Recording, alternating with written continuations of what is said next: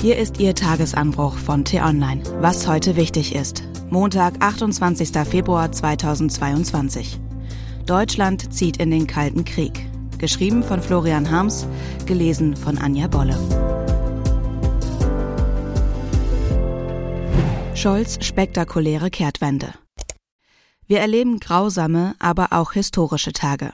Wladimir Putins Angriffskrieg auf die Ukraine fordert hohe Opfer auf beiden Seiten.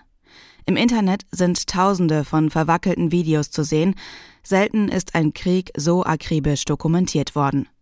Russische Kampfjets und Hubschrauber feuern auf Flughäfen, Treibstofftanks und Wohnhäuser.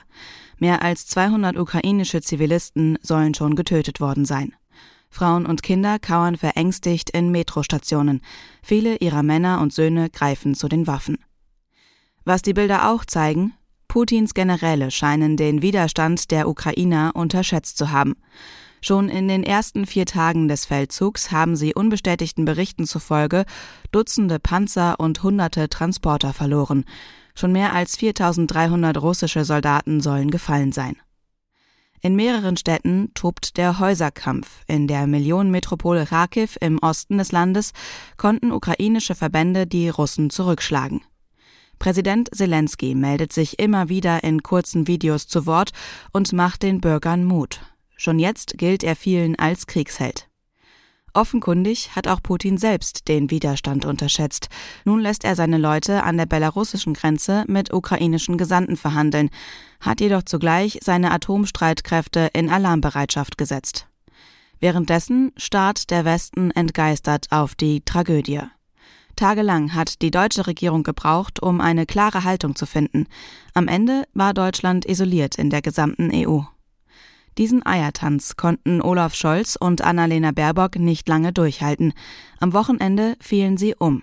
Am Samstagabend kündigte Scholz an, der Ukraine nun doch Panzerabwehrwaffen und Raketen zu liefern. Große russische Banken werden nun doch vom SWIFT-System ausgeschlossen, was die Kriegswirtschaft trotz Milliardenrücklagen hart treffen kann.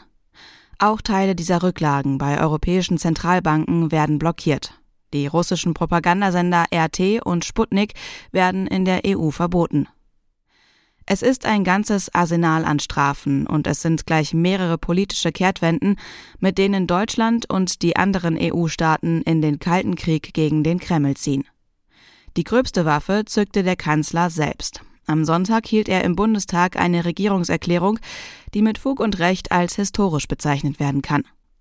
Olaf Scholz beantwortet die Zeitenwende des russischen Angriffskriegs, indem er zentrale Prinzipien deutscher Regierungspolitik umwirft. Statt die Bundeswehr weiter klein zu sparen, will er nun massiv ins Militär investieren. Zusätzlich zum Verteidigungshaushalt in Höhe von 50 Milliarden Euro werden noch dieses Jahr weitere 100 Milliarden Euro investiert. Deutschland will endlich leisten, was seine Partner in Osteuropa und Amerika seit Jahren verlangen. Jährlich sollen mindestens zwei Prozent des Bruttoinlandsprodukts in die Verteidigung fließen. Wir werden eintreten für ein freies und gerechtes Europa. Wir werden es verteidigen, versprach der Kanzler im Bundestag und bekam von allen Fraktionen stehenden Applaus. Nur die Verfassungsfeinde von der AfD schwiegen. Der Kriegsverbrecher im Kreml hat Europa in eine historische Krise gestürzt. Tausende Menschen bezahlen diesen Wahnsinn mit ihrem Leben. Tausende werden verletzt, Orte zerstört, Unsummen für Kriegsgerät verpulvert, die an anderer Stelle dringend benötigt würden. Das ist die dunkle Seite dieser Tage. Es gibt aber auch eine helle. Putin schweißt ungewollt die demokratischen Länder Europas zusammen. Endlich begreifen sie, dass sie ihre Freiheit entschlossener als bisher verteidigen müssen. Frieden und Sicherheit gibt es nicht zum Nulltarif. Darüber hinaus hat Putin womöglich selbst den ersten Nagel in den Sarg für sein Regime geschlagen. Der Putinismus ist dem Untergang geweiht, denn er ist der Feind der Freiheit, der Feind der Demokratie, glaubt Wladimir Sorokin, Russlands bedeutendster lebender Schriftsteller. Bleibt zu hoffen, dass es wirklich so kommt. Was sonst noch wichtig ist.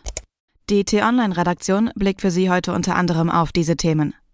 Die Benzin-, Öl- und Gaspreise steigen seit Wochen. Nun explodieren sie erst recht.